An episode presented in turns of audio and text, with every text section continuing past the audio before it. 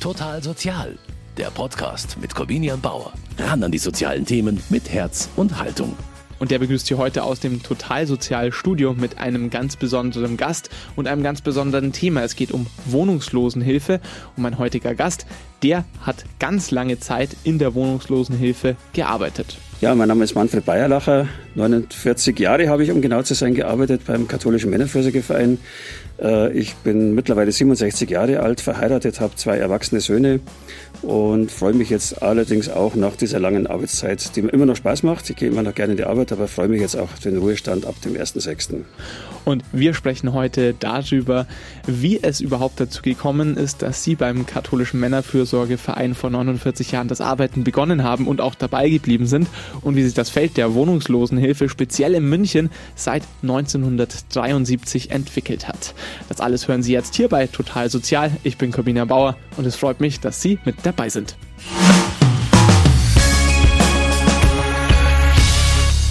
Herr Bayerlacher, seit den späten 80ern waren Sie in der Kyreinstraße tätig in einem Haus des katholischen Männerfürsorgevereins. Was ist das für eine Einrichtung? Das Haus an der Kürdanstraße ist von der Stadt München ursprünglich konzipiert worden, und zwar für Menschen, für wohnungslose Männer, die häufig in Pensionen einquartiert worden sind durch die Stadt und durch Verhaltensauffälligkeiten da wieder auf die Straße gesetzt wurden. Da gab es damals eine ganze Reihe an Menschen, die nirgends mehr unterzubringen waren, weil sie viele Stationen durchlaufen haben. Und die Stadt war der Meinung, man muss jetzt eine eigene Einrichtung aufmachen, die unter sozialpädagogischer Obhut steht, ähm, wo diese Menschen dauerhaft beherbergt werden und wo sie eben so betreut werden, dass sie nicht wieder auf die Straße geschickt werden. Sie haben gesagt, das Haus in der Kühleinstraße ist gerade für diejenigen wohnungslosen Männer gedacht, die woanders nicht mehr unterkommen. Welche Stationen ähm, durchläuft man denn als wohnungsloser Mensch in München, bevor man bei Ihnen in die Kühleinstraße kommt? Also wir nehmen Leute auf, die direkt von der Straße kommen, die über die Kollegen von der Streetwork, vom Evangelischen Hilfswerk betreut werden, mit dem wir sehr eng zusammenarbeiten ähm, und die uns dann Leute vermitteln, äh, die ohne Zwischenstation dann direkt von der Straße bei uns einziehen können. Wir nehmen Leute auf, die vorher in der Pilgersheimer Straße gewohnt haben. In Einzelfällen kann es einmal passieren, dass jemand direkt vom Krankenhaus über die Warteliste bei uns einzieht oder gesetzliche Betreuer, die jemanden haben, den sie anderweitig unterbringen können und der dann irgendwann auf der Warteliste für das Haus in der Körnerstraße landet. Die Einrichtung hat 51 Einzelwohnungen bzw. externe Wohnungen. Das wirkt natürlich im Verhältnis zu einer Großstadt wie München, wo es deutlich mehr Obdachlose gibt. Nach einer kleinen Einrichtung gibt es ein Auswahlkriterium, wer zu Ihnen kommt, wer auch wirklich so bedürftig ist, dass er diese Hilfe in Anspruch nehmen darf? Es ist zunächst einmal kennzeichnet uns, dass wir uns die Bewohner nicht selber aussuchen, sondern dass die Kollegen aus dem Haus in der Pilgersheimerstraße, da muss man die Wohnungshilfe ein bisschen kennen, die Kollegen dort haben die Aufgabe, eine Clearing-Funktion zu übernehmen. Das heißt, die circa 250 Menschen, die dort in der Pilgersheimerstraße unterkommen, sollen ja nicht dauerhaft dort bleiben, sondern sollen an weiterführende Einrichtungen vermittelt werden. Und es gibt in München ein sehr breites, breit gefächertes, auch bundesweit einmaliges Angebot für wohnungslose Menschen. Das geht los von hochqualifizierten Einrichtungen, Resozialisierungseinrichtungen, wo aber aber die Zugangsvoraussetzung die ist, dass ein Mensch sehr motiviert sein muss, an seinen persönlichen Problemen zu arbeiten. Und es gibt Menschen, die schon vielfach gescheitert sind und einfach keine Kraft mehr haben, einen neuen Anlauf zu machen, die nicht äh, bereit sind, in eine Resozialisierungseinrichtung zu gehen, klassischer Art, und äh, die auch dem Arbeitsmarkt so fernstehen aufgrund ihrer Suchtprobleme oder aufgrund ihrer Erkrankungen dass sie für den ersten Arbeitsmarkt in Frage kommen. Das heißt, das sind Menschen, die dann irgendwann in der Köranstraße landen. Und da wir ja als Auffangstation für diese Menschen dienen, die vorher überall nicht Fuß gefasst haben, ist bei uns eigentlich der Erfolg, wenn die Leute länger bei uns bleiben. Wenn A, wir das schaffen, dass die Leute sich so benehmen, dass wir keine Veranlassung haben, sie disziplinarisch äh, entlassen zu müssen, was uns gelingt, muss ich sagen, mit ganz, ganz wenigen Ausnahmen, die über die 30 Jahre hinweg, dass die Einrichtung jetzt gibt. Und es ist ein Erfolg für uns, wenn jemand, der vielleicht vorher lange Zeit auf der Straße gelebt hat oder in verschiedensten Einrichtungen teilweise auch selber wieder weggegangen ist, wenn der sagt, das Setting in der Kürrenstadt, das passt für mich, da bleibe ich und da fühle ich mich wohl. Also das Ziel ist es, dass man diese Menschen wieder sozial kompatibel macht. Was ist da das langfristige Ziel? Haben Sie ein Ablaufdatum, ab dem die Bewohner auch wieder aus ihren Wohnungen in der Küreinstraße ausziehen müssen? Wir haben das große Glück, dass wir keine zeitliche Befristung haben. Das heißt, wir können dem Menschen so viel Zeit geben, wie er braucht. Und im Grunde genommen ist die Praxis dann die, dass Menschen wirklich sich beheimaten. Am Anfang fällt es manchen Leuten schwer. Ich habe es auch schon erlebt, dass Menschen, die lange Zeit auf der Straße waren, plötzlich nach zwei Tagen wieder verschwunden sind. Und wenn man ins Zimmer schaut, dann sieht man, dass das Bett unbenutzt war und das Zeitungspapier vor dem Bett am Boden war, weil die Leute sich einfach nicht daran gewöhnen konnten, wieder in ein Bett zu schlafen. Und da hilft uns dann der Kontakt zu den Kollegen der Streetwork. Die verständigen wir dann, die nehmen wieder Kontakt auf und schauen, dass die Leute wieder zurückkommen. Und das gelingt in den meisten Fällen. Und ansonsten ist es unser Ziel, dass die Menschen einfach mal zur Ruhe kommen. Und das ist dann oft die Basis, dass man tatsächlich dann tiefergehende Probleme ansprechen kann und zu Lösungen führt. Was bieten Sie Ihren Klienten, die zu Ihnen in die Küreinstraße kommen, alles? Da gehört ja nicht nur ein Dach über dem Kopf dazu. Konkret bieten wir von der Struktur her eine Unterkunft, früher in einem Doppelzimmer, jetzt glücklicherweise zum Jahresende ist der letzte Bauarbeiter aus dem Haus gegangen, nur noch Einzelzimmer mit eigener Nasszelle. Das trägt sehr zur Beruhigung bei, äh, wenn man nicht mit einem wildfremden Menschen das Zimmer teilen muss, Tag und Nacht. Wir bieten eine Gemeinschaftsküche auf jeder Etage, wir bieten kostenlose Waschgelegenheit für die persönliche Wäsche oder Bettwäsche. Und natürlich ganz wesentlich ist die Betreuung und die findet auf unterschiedlicher Basis statt. Ganz wesentlich ist natürlich der Sozialdienst, die Kolleginnen und Kollegen, die dort tätig sind und direkt mit den Menschen arbeiten und verschiedenste Probleme aller Art, äh, alles was man sich vorstellen kann, wird da zum Thema. Das sind Geldstrafen, wo man Ratenzahlung beantragt, das sind Begleitungen zu Gerichtsverhandlungen, wenn was sowas ansteht. Das ist die, die Möglichkeit der Geldverwaltung. Das sind natürlich auch Gespräche über Suchtprobleme und viel vertrauensbildende Maßnahmen, die im Vorfeld stattfinden müssen. Wesentlicher Faktor ist natürlich auch die Ergotherapie, die wir seit ein paar Jahren zuschalten konnten. Damit können wir auch Beschäftigungsangebote äh, machen für die Bewohner. Wenn jemand sagt, ich möchte gerne mit Holz arbeiten, dann ermöglicht man das auch. Wenn jemand sagt, ich möchte gerne im Garten was machen, dann ist das möglich. Wenn jemand äh, lieber malen und sich künstlerisch betätigen möchte, dann ist die Kollegin da auch bereit dazu. Das sind so im Wesentlichen die Angebote der Einrichtung. Eine Arbeit, für die ganz viel Fingerspitzengefühl auch gefragt ist und auch viel Erfahrung. Die haben Sie ja mit 49 Berufsjahren durchaus gehabt. Aber Herr Weilacher, dazu wäre es fast gar nicht gekommen, weil ursprünglich hätten Sie eigentlich nicht zum katholischen Männerfürsorgeverein sollen, als Sie damals auf der Suche nach einem Praktikum waren. Wie ist es denn dazu gekommen? Ja, ursprünglich war mein Plan, Erziehungsberatung zu machen, dazu Psychologie zu studieren und, und von der Fachoberschule dann zu wechseln äh, auf die Uni. Das war damals möglich. Nichtsdestotrotz wäre ich nie im Leben auf die Idee gekommen, Wohnungslosenhilfe zu machen. Das war reiner Zufall. In der Fachoberschule macht man ja zwei Praktika, einen erzieherischen Teil und einen pflegerischen Teil. Ich hatte den ersten im erzieherischen Teil in einem Kinderhort gemacht und der zweite wäre dann üblicherweise im Altenheim oder Krankenhaus gewesen. Und von den Klassenkameraden, die die umgekehrte Reihenfolge hatten, wusste ich, dass man da sehr nah am Menschen eingesetzt wird, was mir höchsten Respekt abfordert. Also ich habe wirklich allerhöchsten Respekt vor Menschen, die Körperpflege machen können und diese Intimität auch äh, aushalten können. Ich habe ehrlich gesagt Angst davor gehabt, jedem fremden Menschen da so nahe zu kommen und in seine Intimsphäre da äh, mich äh, zu bewegen und habe wirklich Bammel gehabt äh, vor so einer Tätigkeit. Und äh, mein Leben ist geprägt voller Zufälle und das war einer der Zufälle. Äh, ein Klassenkamerad von mir, der war krank, als die Praktikumsstellen am Anfang verteilt wurden und der musste dann nehmen, was übrig war. Das war die Stelle in der Pilgersheimer Straße.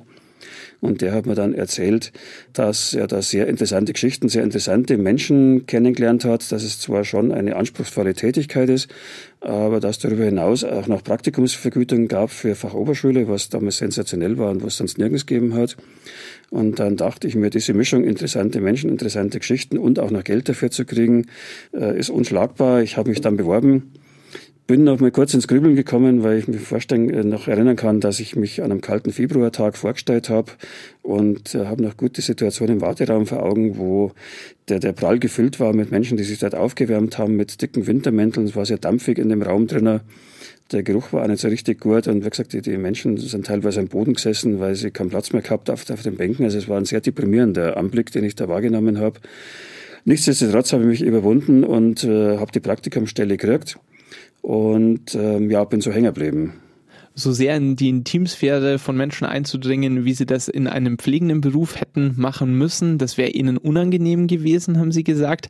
Jetzt waren sie dann aber in einem Bereich, lange tätig und sind da auch schon als junger Mann tätig geworden, in dem natürlich auch für viele Menschen ein gewisses Maß an Überwindung vonnöten ist und wo es sicher auch ein gewisses Maß an Empathie braucht.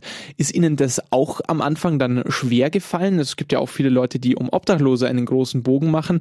Wie ist es bei Ihnen dazu gekommen, dass Sie da offensichtlich gemerkt haben, das sind die richtigen Leute, mit denen ich arbeiten möchte? Es war von Anfang an ja nicht mein Plan, den Rest des Berufslebens in der Pilgersheimer Straße zu verbringen. Das war eigentlich zum einer daraus, weil ich tatsächlich die Erfahrung auch gemacht habe, die mein Klassenkamerad gemacht hat, dass man wirklich sehr interessante Menschen kennengelernt hat. Wir haben allerdings auch deprimierende Strukturen damals kennengelernt.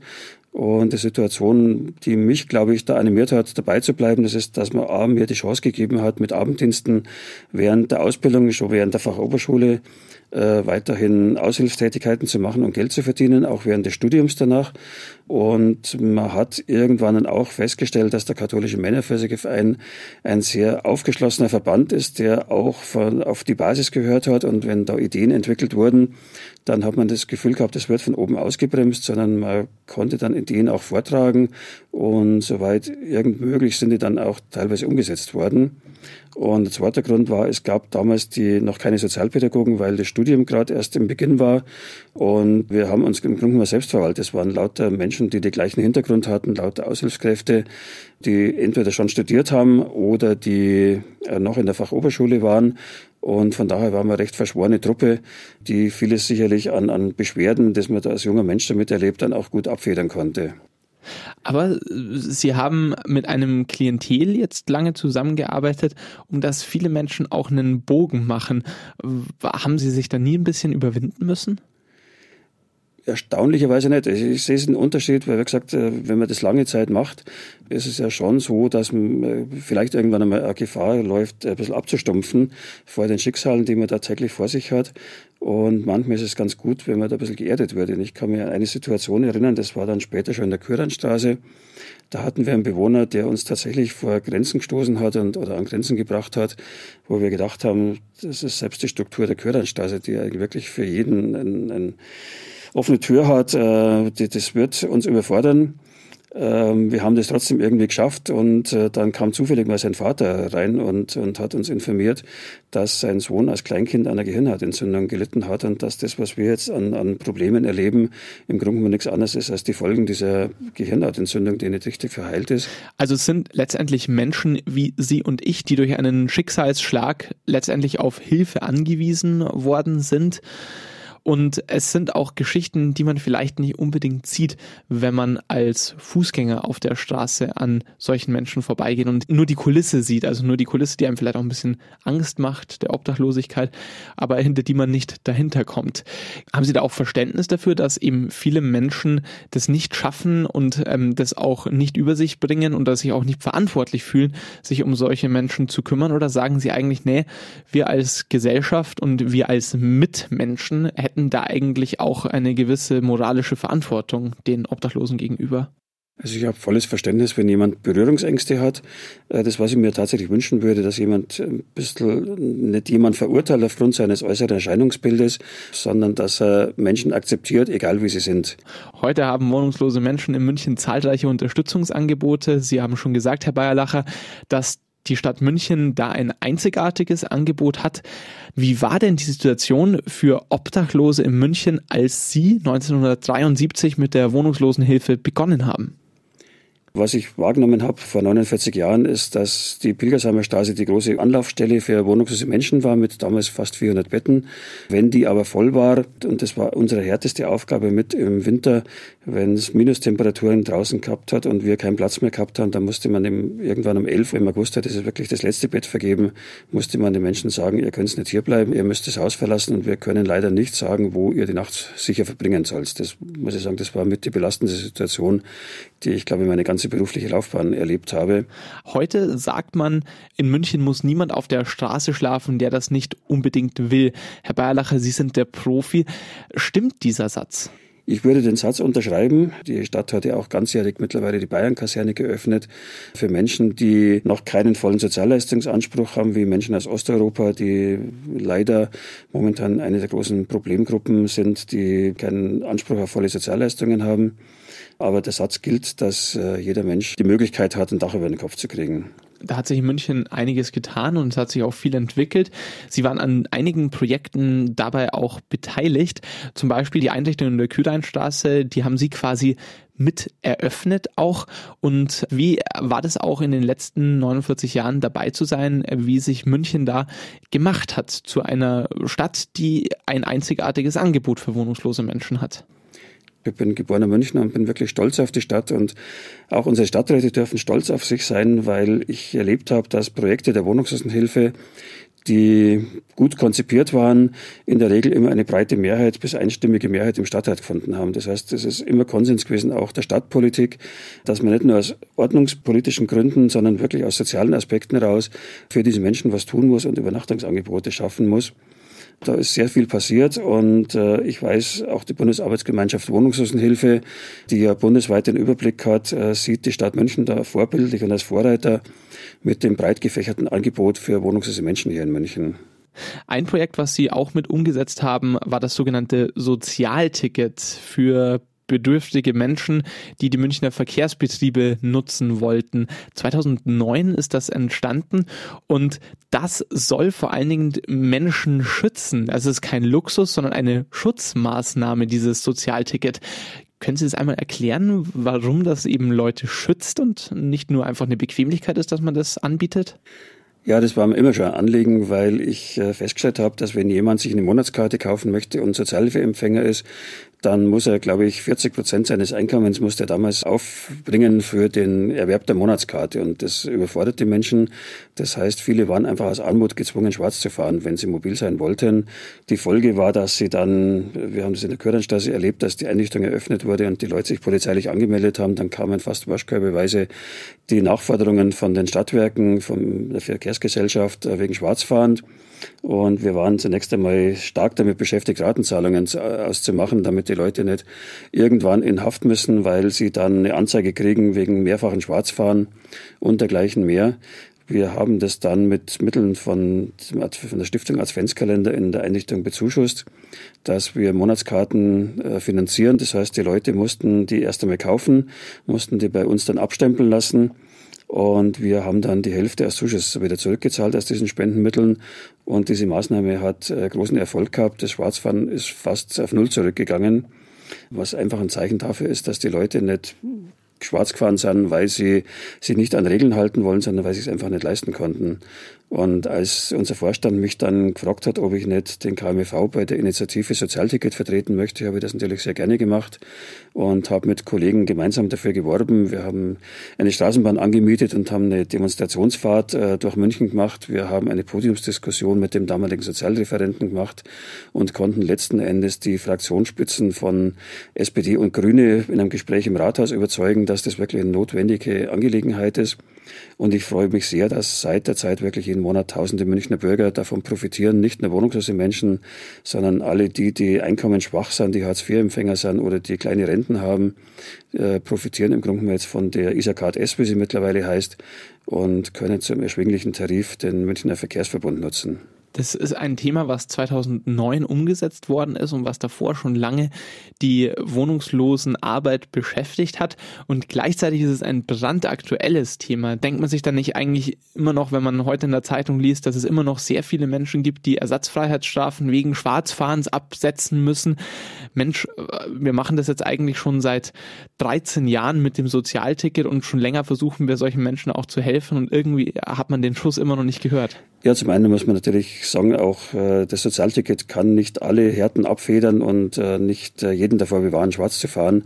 Aber generell bin ich der Meinung, dass wegen Bagatelldelikten niemand ins Gefängnis dürfte, weil in der Regel da einfach eine Armut dahinter steckt und nicht irgendwo der böse Wille, die Gesellschaft zu schädigen. Aber grundsätzlich, wie gesagt, soll niemand wegen Krankheit oder wegen Armut in, ins Gefängnis müssen. Und da komme ich zu dem Thema Krankheit.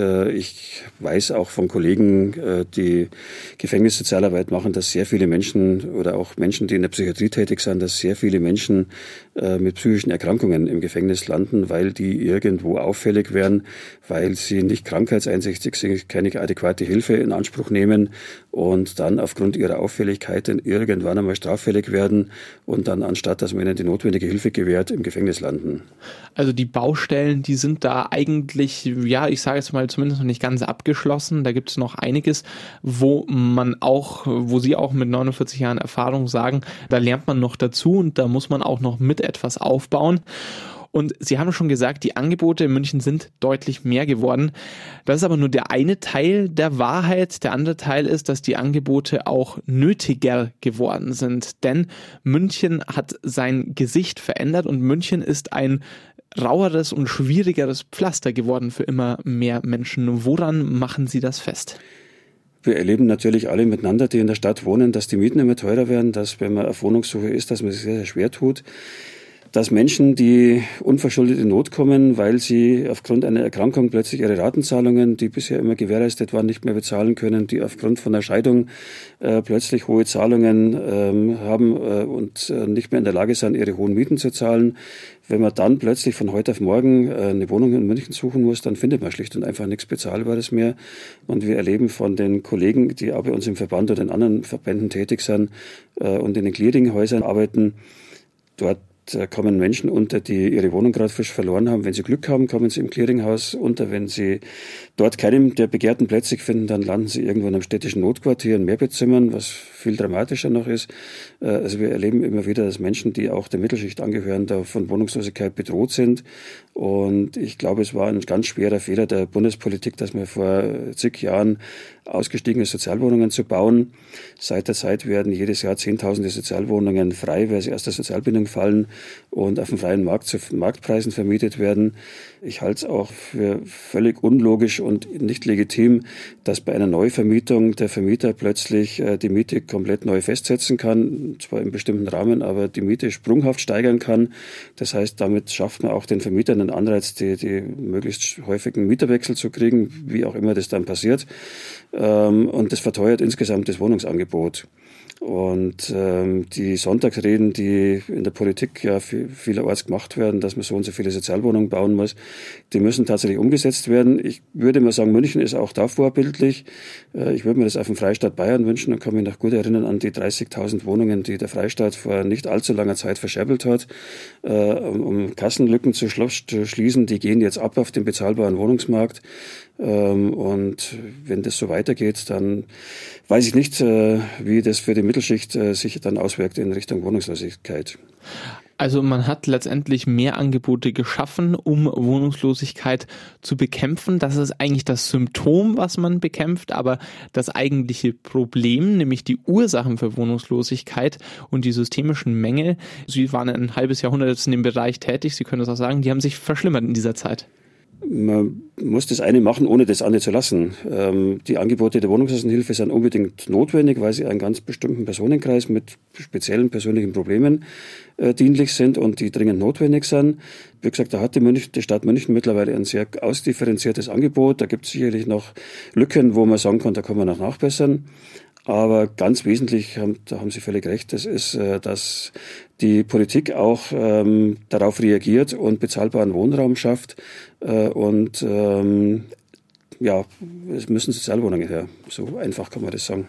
Da hat sich jetzt bestimmt auch in den letzten Jahren etwas getan, nicht Jahrzehnten, aber in den letzten Jahren, weil das Problembewusstsein für Wohnungsknappheit gerade in den Großstädten natürlich gewachsen ist. Gleichzeitig merken Sie es natürlich oder haben Sie es jetzt aber auch jeden Tag gemerkt, dass das natürlich Menschen, die jetzt unmittelbar betroffen sind, nicht hilft, wenn man irgendwelche Versprechen an die Zukunft abgibt. Wünschen Sie sich manchmal, dass Ihre Arbeit überflüssig werden würde? Ich wünsche es mir nicht für die Kollegen, die jetzt nach mir folgen und noch viele Berufsjahre hinter sich haben, weil denen soll die Arbeit auch Spaß machen. Aber ich wünsche es mir im Interesse der Menschen natürlich, dass die Wohnungslosenhilfe überflüssig wird. Und ich fürchte, dass wir nicht in die Situation kommen werden, wo wir uns selber überflüssig machen. Das würden wir uns wünschen, da gebe ich Ihnen völlig recht. Aber ich glaube, wir werden nicht in die Situation kommen. Und wer weiß, wie lange Wohnungsbau dauert, von der Finanzierung äh, bis zur Planung über den tatsächlichen Wohnungsbau, der kann sich ungefähr ausmalen, was da noch alles an Wasser die Isar runterläuft, bis tatsächlich dann die Sozialwohnungen in der Größenordnung stehen, wie wir es dringend bräuchten. Das ist die Wunschliste jetzt, die wir damit ein bisschen angegangen haben. Versuchen wir es mal auch ein bisschen pessimistischer zu sehen, einfach nur um auch eine mögliche Aussicht darauf zu geben, was passiert, wenn man es denn nicht angeht. Wie groß ist das Problem, was wir momentan haben im Hinblick auf die Zukunft? Wie lange hat man Zeit, das anzugehen und wann wird aus dieser Vorbildstadt München auch eine Stadt, die ihr Wohnungslosenproblem nicht mehr im Griff hat? Man muss es vorgestern angehen, nicht übermorgen äh, und auch nicht heute, sondern vorgestern eigentlich, um genau zu sein.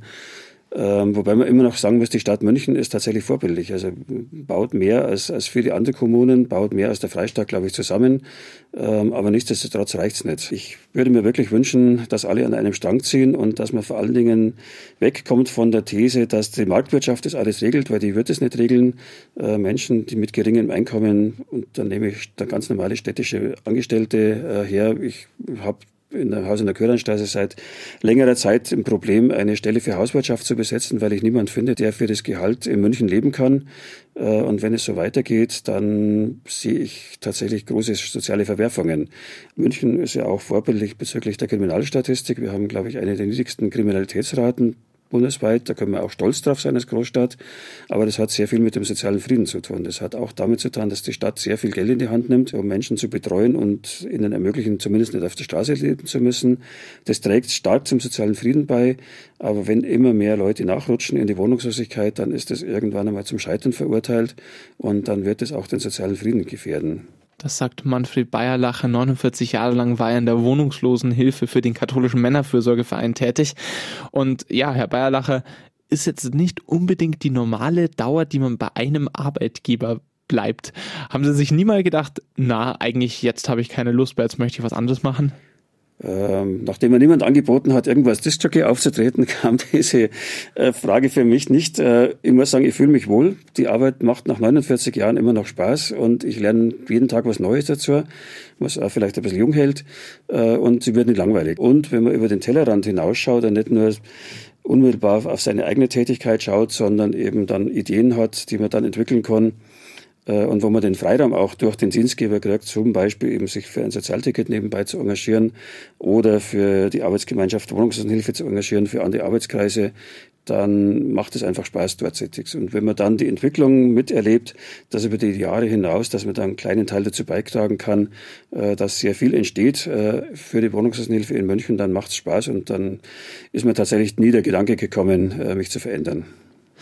Jetzt ist es trotzdem soweit, jetzt ändert sich natürlich etwas, weil jetzt nach 49 Jahren dann Schluss ist. Was sind denn Ihre Pläne? Jetzt haben Sie eigentlich 49 Jahre lang gewusst, was Sie jeden Tag machen. Äh, kann man sich da einfach so losreißen oder wissen Sie schon genau, was Sie machen wollen? Momentan freue ich mich einfach mal, dass ich wach werden kann, ohne dass um 6 Uhr morgens der Wecker klingelt.